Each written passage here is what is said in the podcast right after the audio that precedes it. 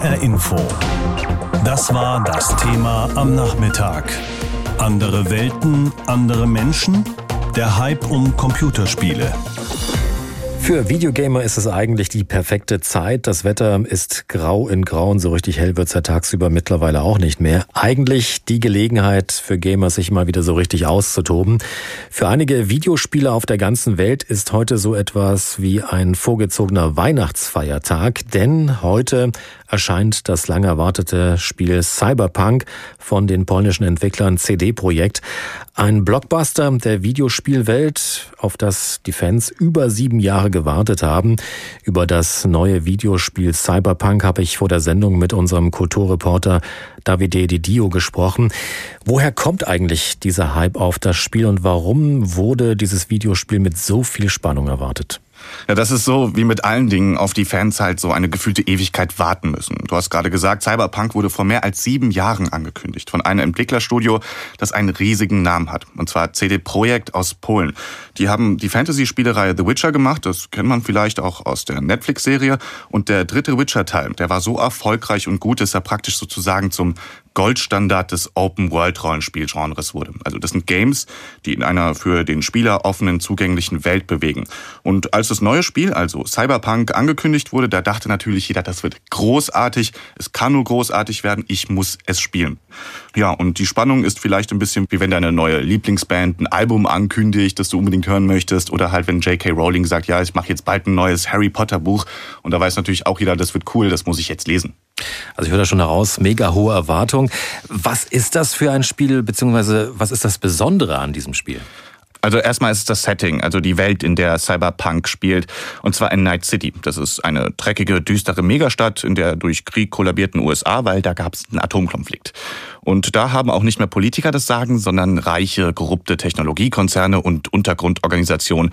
Und über allem steht der kybernetische Mensch. In der Welt von Cyberpunk können Menschen ihre Körper nämlich optimieren, mit Technologie besser sehen, stärker werden und Waffen in ihren Körper einbauen.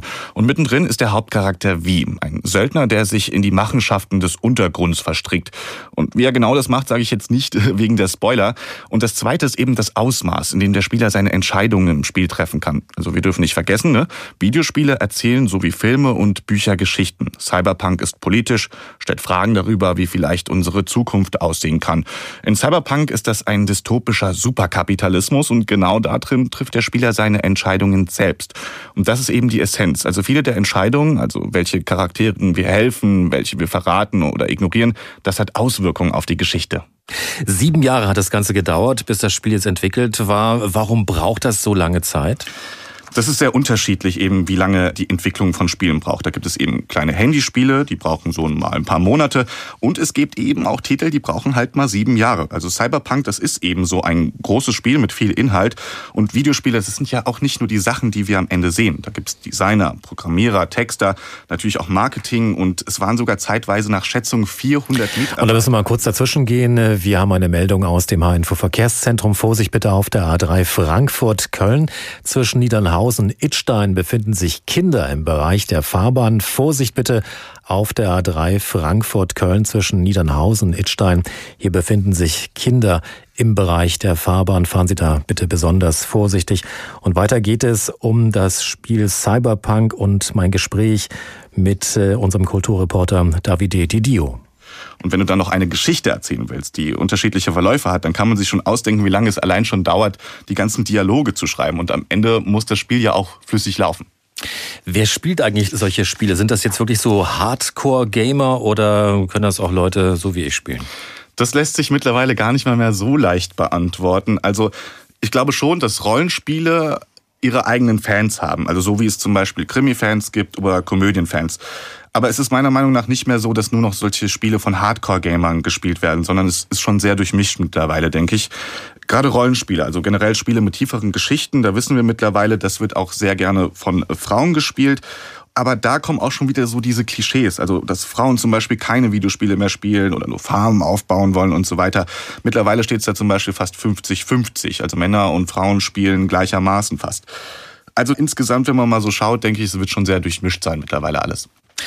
Wenn ich jetzt Lust auf Cyberpunk bekommen habe, auf welchen Plattformen kann ich denn das spielen? Brauche ich dann ganz bestimmten PC? Wo läuft's? Also, wenn du eine Konsole hast, dann brauchst du erstmal nicht viele Gedanken machen. Das kommt auf der PlayStation 4 raus, auf der Xbox One, GeForce Now und Google Stadia. Das sind Online-Streaming-Games-Dienste sozusagen. Und wenn du eine von den neuen hast, einer der Glücklichen bist, dann hast du vielleicht eine PlayStation 5, da kommt es auch raus. Und auf der Xbox Series. Bei PC ist ein bisschen eine andere Sache. Da wird es wahrscheinlich sehr hohe Anforderungen brauchen, wenn du es auch schön spielen möchtest. Wenn du also einen guten PC hast, kannst du auf dem PC kaufen und da spielen.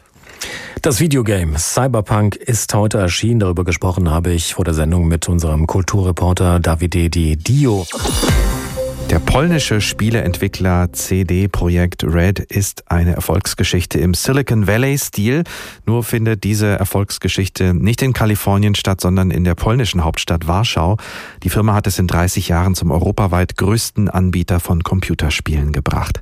Heute kam das bei Fans lang ersehnte Spiel Cyberpunk heraus. Das Rollenspiel startet im Jahr 2077 und spielt in der natürlich virtuellen Stadt Night City. Und dieses Spiel zeigt, wie groß der Hype mittlerweile geworden ist rund um Computerspiele und wie bedeutsam dieser Markt. The year is 2077. In der Computerspielszene ist der Verkaufsstart des Rollenspiels Cyberpunk 2077 ein Ereignis. Sieben Jahre haben hunderte Programmierer daran gearbeitet. Wie heißt der Held, in den der Spieler nicht einfach schlüpft, sondern den er formt. Und ein seit vielen Jahren verschwundener Rockstar namens Johnny Silverhand äh, ist auf einmal ein Spuk im Kopf des Spielers. Sagt Philipp Weber, deutscher Mitarbeiter beim polnischen Computerspielanbieter CD Projekt. Und natürlich in der englischen Version wird diese Rockstar von Keanu Reeves gespielt. Do whatever it takes to stop him, defeat him, gut him. Der echte Reeves, der für das Spiel digitalisiert wurde, ein Zeichen des Stellenwerts dieser Spiele, wenn sogar Hollywood-Größen mitmachen. Cyberpunk, so ist es geplant, soll ein Bestseller werden, wie der Witcher aus dem gleichen Hause mit 40 Millionen Verkäufen. Der 30-jährige Deutsche Philipp Weber aber kam über einen Wettbewerb an die Firma, schmiss sein Archäologiestudium und wurde Quest-Designer. Diese Architekten virtueller Welten gestalten die großen Erzählstränge im Spiel. Webers Arbeitgeber aber, CD-Projekt aus Warschau, ist ein polnischer Traum aller Silicon Valley, 1994 gegründet, ist die Firma nach Börsenwert heute der größte europäische Spieleanbieter, noch vor der französischen Ubisoft und einer der wichtigsten Werte an der Warschauer Börse. Uh, so klingt es, wenn Gründer und Vorstandschef Marcin Iwinski per Podcast seine 1200 Mitarbeiter weltweit auf dem Stand der Dinge hält, die wegen Corona fast ausschließlich von zu Hause aus arbeiten. Was dazu beitrug, dass Cyberpunk nun mit zweimonatiger Verspätung auf den Markt kommt, gibt Iwinski zu Offenbar brauchen die, die virtuelle Welten im Großformat schaffen, dann doch ganz reale, analoge Kontakte diesseits des Monitors. Besonders jetzt in der allerletzten Phase bei der Feinpolitur.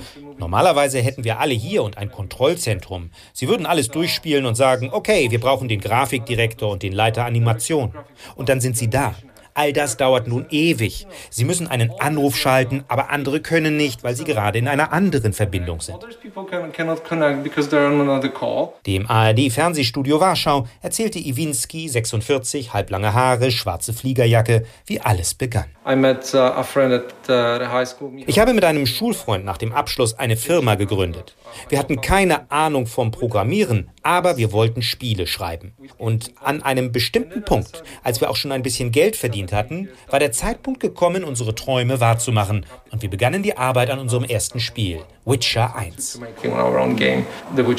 Heute ist Polen ein Computerspiel Eldorado. Mit CD-Projekt im Zentrum bringen die Firmen aus dem Bereich über 10 Milliarden Euro Börsenwert auf die Waagschale. Iwinski erklärt diesen Erfolg mit dem Nachwendehunger, etwas aufzubauen, guten technischen Hochschulen und einer Vielzahl fähiger Programmierer, einem guten Finanzumfeld. Deutschland bleibe in dem Bereich hinter seinen Möglichkeiten zurück. Zwar gäbe es viele kleine, gute Spieleproduzenten, aber es fehle ein großer Anbieter, der richtige Blockbuster in Szene setzen kann. Ein deutsches CD-Projekt also. Jan Palokat über das Computerspiel Cyberpunk 2077, das heute veröffentlicht wurde und die polnische Firma, die dahinter steckt und die sozusagen stellvertretend steht auch für diesen Riesenmarkt rund um die Computerspiele. Rund 42 Prozent der Deutschen gelten mittlerweile als Gamer und trotzdem leiden viele unter Vorurteilen und auch Stigmata. Sie seien faul oder auch potenzielle Amokläufer. Zu Unrecht, meint Julius Tamm. HR Info. Meinung. Was für ein Bild haben Sie im Kopf, wenn ich Ihnen sage, dass ich Literat bin? Oder dass meine Leidenschaft die frühen Filme von Jean-Luc Godard sind? Und jetzt überlegen Sie mal, wie sich Ihr Bild von mir ändert, wenn ich sage, dass ich regelmäßig Videospiele konsumiere. Jeden Donnerstagabend schalte ich mich über den Online-Kommunikationsdienst Discord mit meinen Freunden zusammen und gemeinsam spielen wir den Strategieklassiker Age of Empires 2. Es hilft mir durch die Pandemie und die Abschottung zu kommen und doch werde ich von Außenstehenden dafür belächelt. Wir haben in Deutschland noch immer ein Problem mit Menschen, die in ihrer Freizeit in ferne virtuelle Welten aufbrechen. Die Meinungen über sie gehen von faule Nichtsnutze über einsame Kellerkinder bis hin zu potenzielle Amokläufer. Diese Behauptungen stigmatisieren nicht nur eine Vielzahl von Menschen, sondern führen auch an der Realität vorbei. Videospiele haben schon lange nicht mehr nur den Zweck zu unterhalten.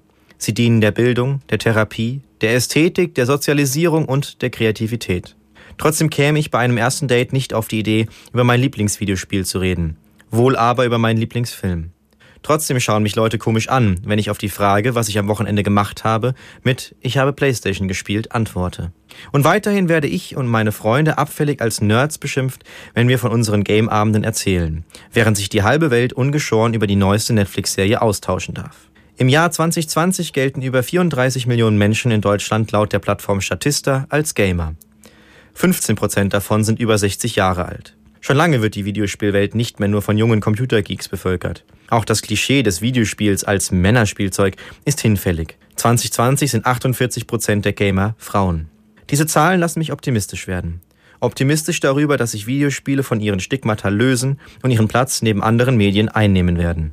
Und dass Menschen wie ich sich nicht mehr für ihre Leidenschaft schämen müssen. Computerspiele haben einen schlechten Ruf. Sie können schädlich sein, wenn sie süchtig machen, aber sie können auch ein gutes Unterhaltungsmittel in Zeiten der Kontaktsperre sein. Und tatsächlich haben Computerspiele in Corona-Zeiten große Zuwächse.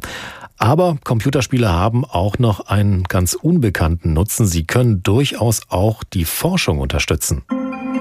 It's crazy, but it's also amazing and beautiful. Es ist zwar verrückt, aber auch verblüffend und schön. April 2020. Lexi Walls ist begeistert. Die Postdoktorandin in der Abteilung für Biochemie an der Universität von Washington in Seattle forscht an einem sehr spezifischen Aspekt des Coronavirus. Zurzeit arbeiten wir am SARS-Coronavirus 2, dem Träger der Krankheit Covid-19. Wir versuchen einfach alles über den Virus herauszufinden.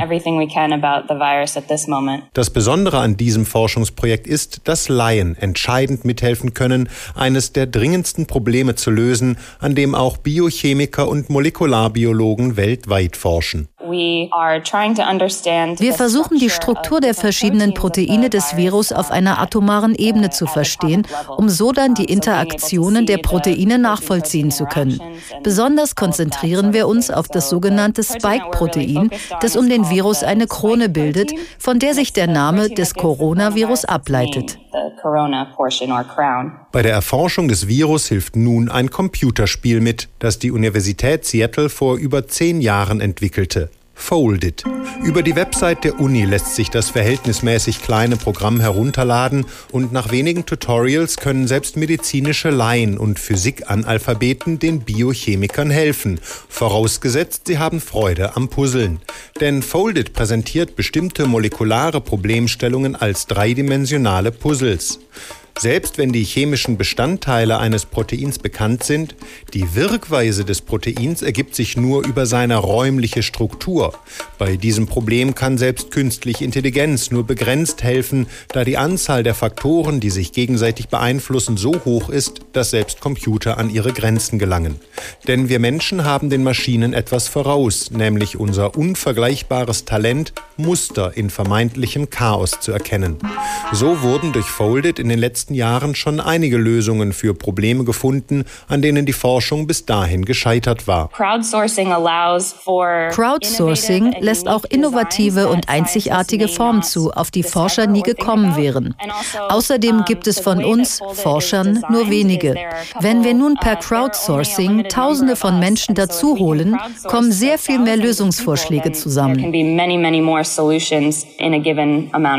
Das Computerspiel Folded wurde jedenfalls nach Ausbruch der Pandemie sehr schnell für die Corona-Forschung eingesetzt. Biochemikerin Lexi Walls. Innerhalb der Grenzen des Spiels kann man etwas erschaffen, das es in der Natur womöglich noch nie gab, das aber trotzdem als gefaltetes, funktionales Protein einsetzbar ist. Die vielversprechendsten Proteindesigns der Folded-Spielerinnen und Spieler wurden bereits im Labor der University of Washington getestet. Blockieren sie tatsächlich die Spike-Proteine und lassen sie sich in Masse herstellen? Auf jeden Fall überzeugten Folded und die Idee, gemeinschaftlich und spielerisch der Menschheit zu helfen, die Jury des Deutschen Computerspielpreises 2020, dieses Spiel mit einem Sonderpreis auszustatten. Folded ist nur ein Beispiel für die vielen Berührungspunkte, die sich zwischen dem Medium der Games und der Wissenschaft entwickelt haben. Digitale Spiele sind heutzutage nicht nur Selbstforschungsobjekt geworden, sondern können offenbar ihrerseits Forschung in vielen Sachgebieten unterstützen. Tobias Nowak berichtete über ein ganz spezielles Spiel. Andere Welten, andere Menschen. Der Hype um Computerspiele, so haben wir das Thema an diesem Abend genannt. HR Info. Das Thema. Wer es hört, hat mehr zu sagen.